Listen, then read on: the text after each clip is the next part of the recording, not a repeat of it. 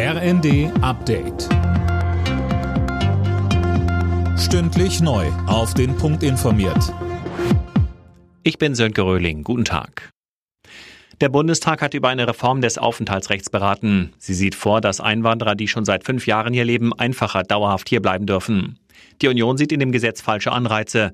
Der innenpolitische Sprecher Andreas Trom sagte. Wer seine Identität nicht offenbart, kann per se schon nicht per Definition gut integriert sein.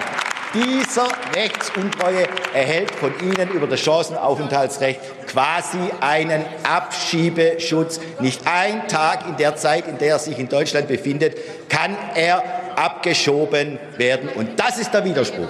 Und das ist der Murks in Ihrer Gesetzgebung.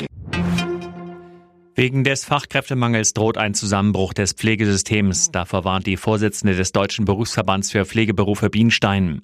Im Interview mit dem Redaktionsnetzwerk Deutschland fordert sie deshalb schnell grundlegende Reformen. Die Innenminister der Länder beschäftigen sich auf ihrer Konferenz weiter mit den Klebeaktionen von Klimaaktivisten. Bayerns Innenminister Hermann hält es für indiskutabel, wie die sogenannte letzte Generation vorgeht. Er sagt im ZDF. Wenn man die Freiheit anderer Menschen dabei krass beschränkt, wenn man gefährliche, lebensgefährliche Situationen darauf beschwört, dann hat das auch mit Friedlichkeit wohlgemerkt überhaupt nichts mehr zu tun. Die äh, Aktivisten erreichen dadurch nur mehr Hass und Aggression in der Gesellschaft und keine Zustimmung zu ihren Anliegen. Twitter-Chef Elon Musk hat Rapper Kanye West wegen Anstiftung zur Gewalt gesperrt. Der umstrittene Musiker hatte ein Bild gepostet, das einen mit einem Hakenkreuz verflochtenen Davidstern zeigt. Davor hatte West gesagt, dass er Adolf Hitler bewundere.